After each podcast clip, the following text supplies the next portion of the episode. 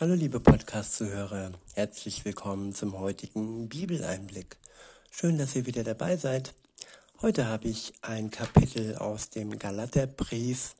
Es ist das fünfte Kapitel und ich verwende wieder die Übersetzung Das Buch von Roland Werner. In Vers 1 heißt es, der Messias Jesus hat uns befreit, damit wir in wirklicher Freiheit leben. Ich wiederhole, der Messias Jesus hat uns befreit, damit wir in wirklicher Freiheit leben. Ja, was bedeutet das? Wirkliche Freiheit.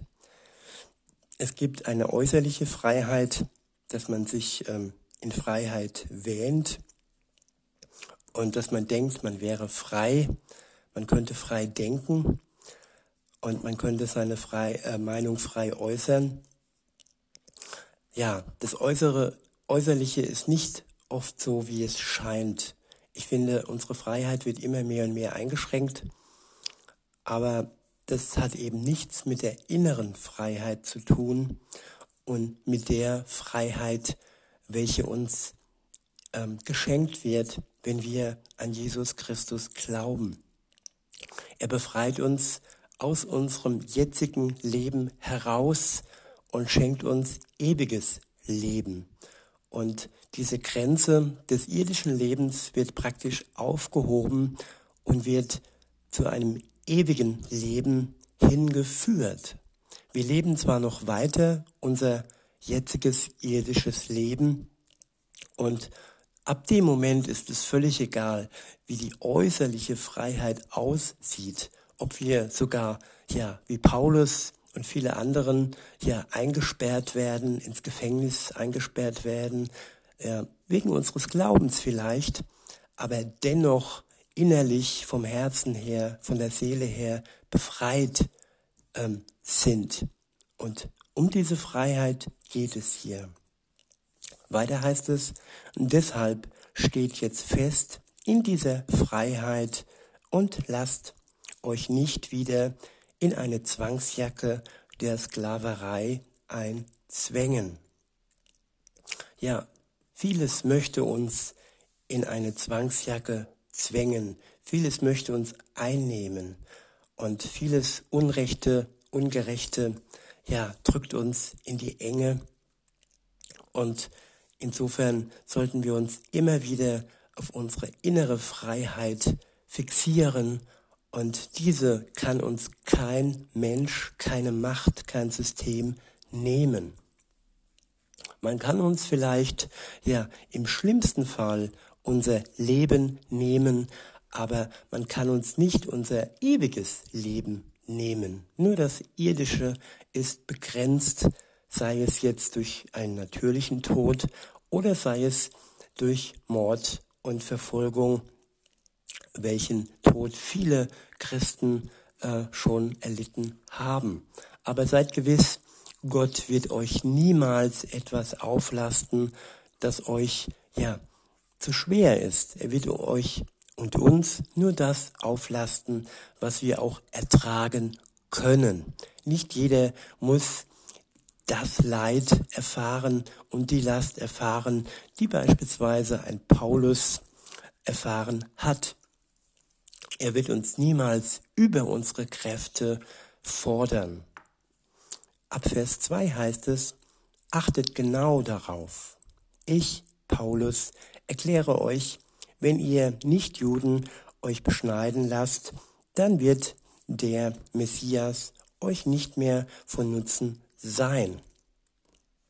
Noch einmal erkläre ich mit allem Nachdruck jedem, der an sich die jüdische Beschneidung vollziehen lässt, dass er dann auch die Verpflichtung hat, das gesamte Gottesgesetz vollständig einzuhalten.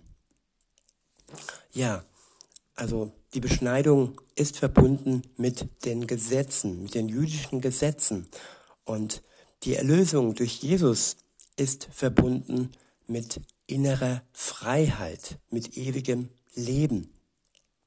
Und wer sich Jesus ähm, anvertraut, wer an ihn glaubt, wer vom, von ihm erlöst wird, der steht nicht mehr unter dem Joch unter der Last der äh, Gesetze, wo eben viele oder alle jüdischgläubigen darunter stehen.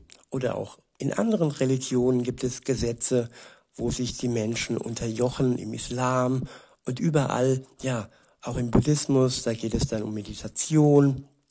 Das sind alles Dinge, wo man sich wirklich ähm, in, die, in die Enge zwängen lässt und sich in die Unfreiheit bringt. Nur Jesus Christus macht uns wirklich frei.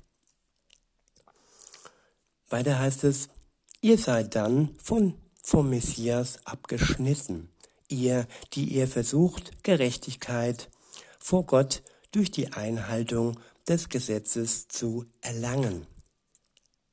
Ja, wenn man sich nur auf die Gesetze fixiert, nur auf die zehn Gebote fixiert und nicht, ja, die Seele mit einbezieht und nicht die Beziehung zu Jesus mit einbezieht, dann ist man getrennt von Jesus.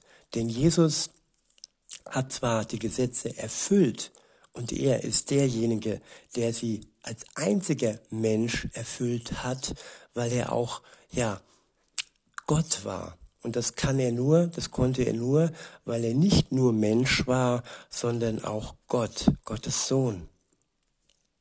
Und wenn wir uns dieses selber auflasten, indem wir sagen, ja, wir sind so gut, wir sind ein guter Mensch und wir können alle Gebote einhalten, ja, dann erdrückt uns praktisch diese Last dieser Gebote und wir werden auf jeden Fall scheitern.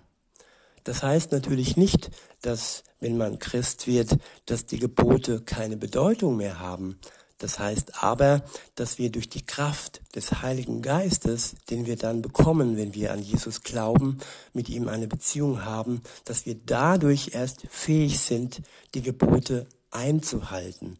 Das geht nur in Verbindung mit Jesus Christus, mit seiner Gnade und mit seiner Kraft. Weiter heißt es, ja, ihr seid dann aus dem Kraftbereich der Gnade herausgefallen. Ja, Gnade heißt, wenn er uns mit seinen liebevollen Augen anschaut und sagt, ja, ich bin für dich gestorben, mein Kind. Ich bin für dich, ja, auferstanden, mein Kind. Und weil du an mich glaubst, bist du auch, ja, den Tod, hast du auch den Tod durch mich überwunden den Tod, den jeder verdient hat, die Todesstrafe aufgrund unserer Verfehlungen. Und Jesus ähm, tritt dann für uns ein und übernimmt unsere Schuld und macht uns frei. Und das ist wahre Gnade. Und da fallen wir heraus, wenn wir uns alleine nur auf die Gebote fixieren und nicht auf eine Beziehung mit Jesus Christus. In Vers 5 heißt es, denn wir leben in der begründeten Hoffnung, dass wir ja das Wort, ähm, sorry, ich wiederhole nochmal, denn wir leben in der begründeten Hoffnung, dass, dass wir das Ja Gottes, das uns gerecht spricht, durch die wirksame Kraft des Gottesgeistes zugesprochen bekommen, aufgrund des Vertrauens auf ihn. Dieser Vers ist so wichtig, also wiederhole ich ihn nochmal. Denn wir leben in der begründeten Hoffnung. Also es ist eine Hoffnung, die begründet ist. Es gibt vieles im Leben, das ist unbegründet, das ist einfach nur spekulativ, das ist einfach nur vage, schwammig und man hat keine Begründung, man hat keine Bestätigung. Aber der Glaube an Jesus Christus ist begründet durch Jesus Christus selbst. Er hat uns einen Grund gegeben, einen festen Grund und der ist unerschütterlich. Und so ist auch unsere Hoffnung unerschütterlich. Sie steht auf einem festen Grund und sie ist durch Jesus begründet. Weiter heißt es, dass wir das Ja Gottes, das uns gerecht spricht, durch die wirksame Kraft des Gottesgeistes zugesprochen bekommen aufgrund des Vertrauens auf ihn. All das geschieht nur aufgrund des Vertrauens auf Jesus Christus, nicht durch unsere Werke, durch unser Gutsein, durch unser Befolgen der Gebote. Nein, nicht das ist der Grund, dass Gott ein Ja für uns hat, dass er uns gerecht spricht. Er spricht uns nicht gerecht aufgrund unserer guten Taten. Er spricht uns gerecht durch die wirksame Kraft des Gottesgeistes aufgrund unseres Vertrauens auf Jesus. Weiter heißt es, denn im Wirkungsbereich des Messias Jesus ist es völlig gleichgültig, ob ein Mensch beschnitten ist und damit auf seine religiöse Sonderstellung pochen kann oder ob er nicht beschnitten ist und darauf stolz ist. Ja, äußerliche Dinge wie Beschneidung sind nicht relevant. Relevant ist alleine der Glaube und das Vertrauen auf Jesus Christus. Weiter heißt es, vielmehr ist das, was wirklich zählt, das Vertrauen auf Gott, das sich in tatkräftiger Liebe auswirkt. Ja, am Anfang steht das Vertrauen auf Gott. Und wenn ich Gott vertraue, dann bekomme ich durch seinen Geist Liebe in mich, in uns, bekommen wir ausgegossen. Und ja, unser Vertrauen wird dann sichtbar in der Liebe, die tatkräftig sich in unserem Leben auswirkt. Und durch diese Liebe, die wir dann bekommen, können wir auch so leben, dass, ja, dass es ihm, Jesus, gefällt. Und dann sind wir auch in der Lage, seine Gebote zu befolgen, aber nur in dieser Reihenfolge. Weiter heißt es, ihr seid im Lauf des Lebens gut durchgestartet. Wer hat euch denn jetzt so beeinflusst, dass ihr der Wahrheit, die Gott uns gezeigt hat, nicht mehr gehorsam seid? Dieser Versuch, euch zu etwas zu überreden, stammt nicht von Gott, der euch doch zu sich ruft. Hier trifft das Sprichwort zu, ein kleines bisschen Sauerteig reicht aus, um den gesamten Teig zu durchsäuern. Ja, wir werden auch als Christen angefochten und es wird versucht, uns zu verwirren. Es wird versucht, uns von unserem guten Weg mit Gott abzubringen. Ja, ihr wisst, heute ist der dritte Tag erst in Folge, wo ich wieder regelmäßig äh, sende und davor lagen fast über vier Wochen und ja, auch da wurde ich etwas, nicht nur etwas, sondern viel davon abgehalten, seinen Willen zu tun. Und das geschieht schnell. Man ist schnell weg vom Weg und Gott ist dort trotzdem noch da und ja, er stand zu mir und hat mich nun zurückgeführt auf den Weg und ja, zu meinem Dienst und zu meinem Job in Gänsefüßchen für euch. Und das freut mich. In Vers 10 heißt es weiter, doch ich habe dieses Vertrauen zu euch aufgrund unserer gemeinsamen Verbindung mit Jesus, dem Herrn, dass ihr auch nicht anders denken werdet als ich. Doch derjenige, der euch durcheinander bringt, wird sein Urteil tragen müssen. Ganz gleich, wer oder was er auch sein mag. Der, der oder die oder gleich was es ist, das uns durcheinander bringt, er oder sie wird das Urteil Gottes tragen müssen. Weiter heißt es in Vers 11, und jetzt möchte ich noch etwas zu mir selbst sagen, Schwestern und Brüder. Wenn ich immer noch die Beschneidung verkünden würde, warum werde ich dann verfolgt? dann wäre ja der Stein des Anstoßes, also Jesus, der Tod von Jesus am Kreuz aus dem Weg geräumt. Ja, wenn wir alleine nur leben würden, um das Gesetz zu befolgen, dann hätte Jesus nicht für uns sterben müssen. Aber es war nötig, dass er für uns gestorben ist. Und insofern ist es alleine entscheidend, dass wir auf ihn hinweisen in erster Linie und dass wir nur durch ihn und durch seinen Geist fähig werden, ja, die Gesetze und die Gebote zu befolgen. Weiter heißt es, von mir aus können die, die euch in Unruhe versetzen, sich selbst gleich alles abschneiden. Paulus hatte schon wirklich Humor und ähm, ja, er sagte, ja, nee, nicht nur beschneiden, sondern direkt abschneiden. Und das zeigt halt auch, wie viel Bedeutung er der Beschneidung noch zugelegt hat. Überhaupt keine mehr, weil sie nur äußerlich vollzogen wird und nichts mit dem Herzen und nichts mit einer Beziehung mit Jesus zu tun hat. In Vers 13 heißt es, doch ihr seid zu einem Leben in Freiheit berufen. Geschwister, ja, Gott ruft uns zu einem Leben in Freiheit.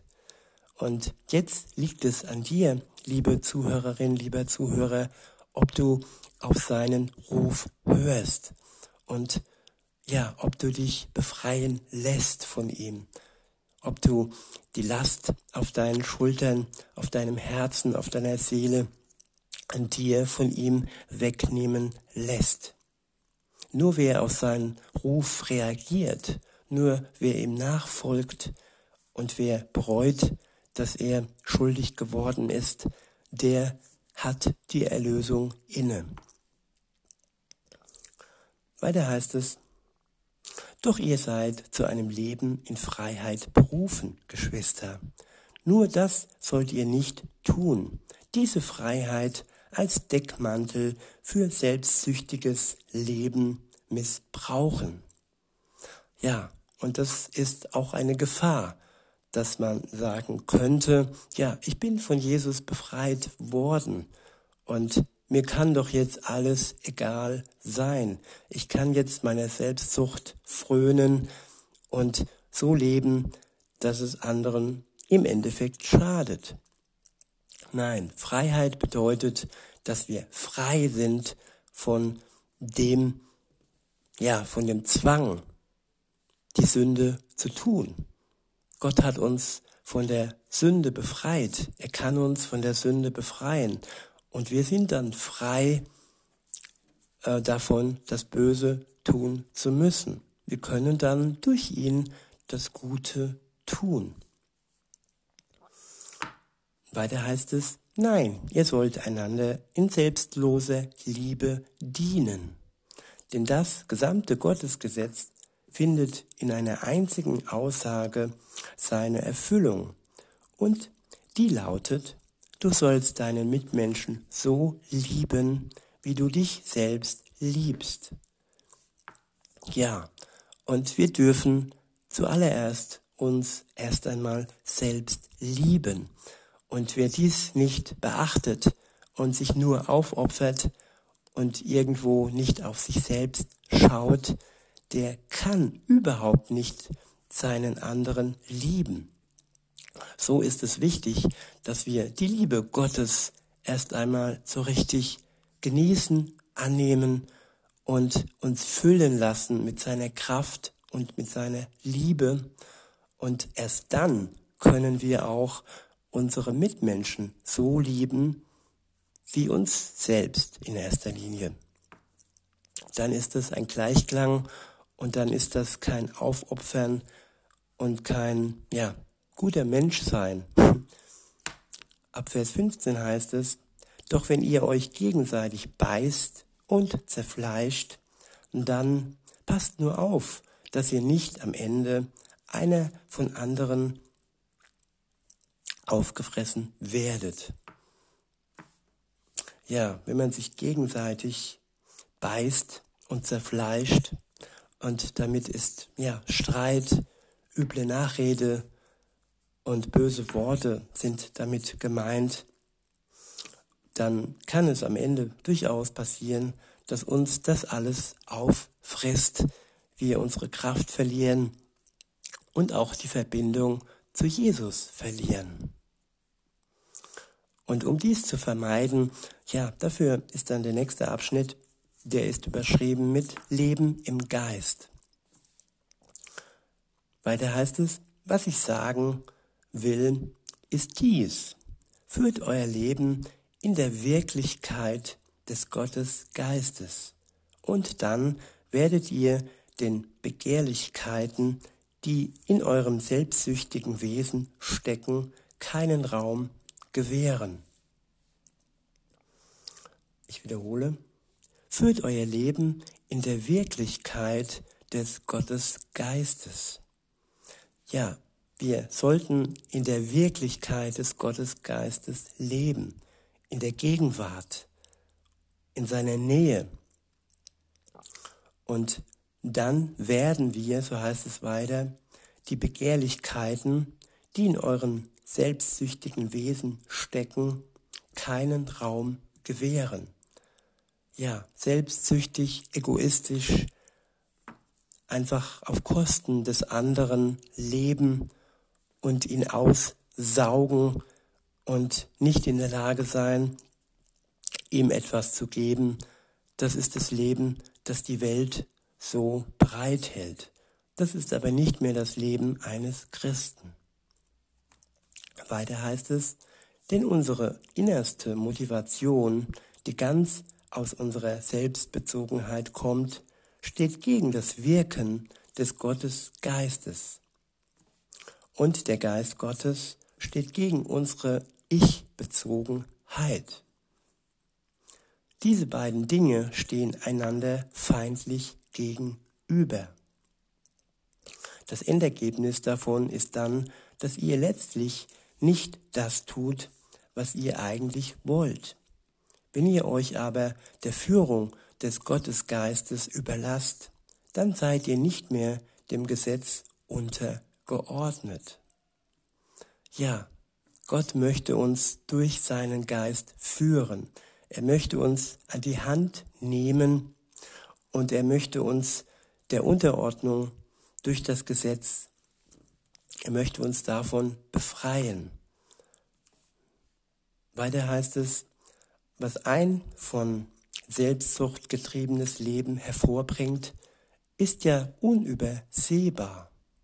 Das sind Lebensweisen wie sexuelles Fehlverhalten, Unreinheiten, Zügellosigkeit, Verehrung falscher Götter, okkulte Praktiken, Feindseligkeiten, Streit, Eifersucht, Wutanfälle, Egoismus, Streitereien, Trennungen, Neidereien, Besäufnisse, Fressgelage und ähnliche Dinge. Ja, wenn ich zurückblicke auf die letzten vier Wochen, ausgenommen die letzten drei Tage, wo ich für euch da bin wieder, dann habe ich diese, diese Eigenschaften teilweise durchaus durchlebt. Und es ist so schnell passiert, dass man vom Weg abkommt und dass man ja sich wieder von seinem selbstbezogenen Ich ziehen lässt und die weltliche Liebe in den Vordergrund stellt und die göttliche Liebe, die uns eigentlich erst wirklich erfüllt und gut tut, links liegen lässt. Und ja, das tut mir leid und das habe ich auch Gott schon so, ja, nahe gebracht, dass ich mich da habe in eine falsche Bahn bringen lassen. Aber Gott ist treu und er vergibt auch treu und gerne und so bin ich auch ein Beispiel von jemand, der unter der Gnade Gottes steht und einen Neuanfang durch ihn gewagt hat. Weiter heißt es, ich sage euch jetzt ganz deutlich voraus, so wie ich es euch schon früher gesagt habe. Die, die solche Dinge praktizieren, werden kein Erbe in der neuen Wirklichkeit Gottes antreten können. Ja, wer dauerhaft auf so einem Weg bleibt, der bekommt nicht das Erbe Gottes zugesprochen. Weiter heißt es, doch der Einfluss des Gottesgeistes bringt in unserem Leben eine andere Frucht hervor. Und zwar Liebe, Freude, Friede, Ausdauer, Freundlichkeit, Güte, Vertrauen, Bescheidenheit, Selbstbeherrschung. Gegen solche Einstellungen hat das Gottesgesetz ja nichts einzuwenden. Ja, welchem Geist folge ich? Ist es der Geist der Welt, der Egoismus und Selbstsucht propagiert, oder ist es der Geist Gottes in uns, der uns zu diesen Dingen befähigt? Ich wiederhole nochmal, was der Geist Gottes alles hervorbringt in unserem Leben. Das ist Liebe, das ist Freude, es ist auch Friede. Wir werden ausdauernd. Unsere Freundlichkeit wird gestärkt. Wir sind gütig. Wir vertrauen. Wir sind bescheiden. Und wir haben Selbstbeherrschung. Weiter heißt es, gegen solche Einstellungen hat das Gottesgesetz ja nichts einzuwenden. Die, die zum Messias Jesus gehören, haben ihre eigene Selbstzucht dem Tod am Kreuz preisgegeben, zusammen mit ihren falschen Leidenschaften und Begehrlichkeiten. Ja, unsere eigene Selbstsucht ans Kreuz in den Tod preisgeben, loslassen und uns ganz Gott hingeben. Weiter heißt es, wenn wir nun durch die Kraft des Gottesgeistes das Leben haben, dann lasst uns auch unser Leben Stück für Stück durch diesen Geist gestalten. Lasst uns also nicht das Ziel verfolgen, von den Menschen geehrt zu werden. Das ist doch nur ein leerer Betrug. Ja, viele sind süchtig nach Wertschätzung von Menschen, nach Komplimenten und ja, nach schönen Worten. Aber im Endeffekt ist es doch nur ein leerer Betrug. Die Anerkennung bei Gott alleine ist das, was, was wir auch in der Ewigkeit noch haben. Und schöne Komplimente von Menschen sind nicht von langer Dauer. Weiter heißt es, so versuchen wir nur einander zu übertrumpfen und werden dann noch neidisch aufeinander. Ja, der Neid soll schwinden und die Freude auf Gott und die Kraft seines Geistes in unserem Leben soll von Tag zu Tag stärker werden. Das ist mein, Wunsch für mich und für euch. Und somit schließe ich diesen täglichen Bibeleinblick und wünsche euch noch einen schönen Tag und sage bis denne.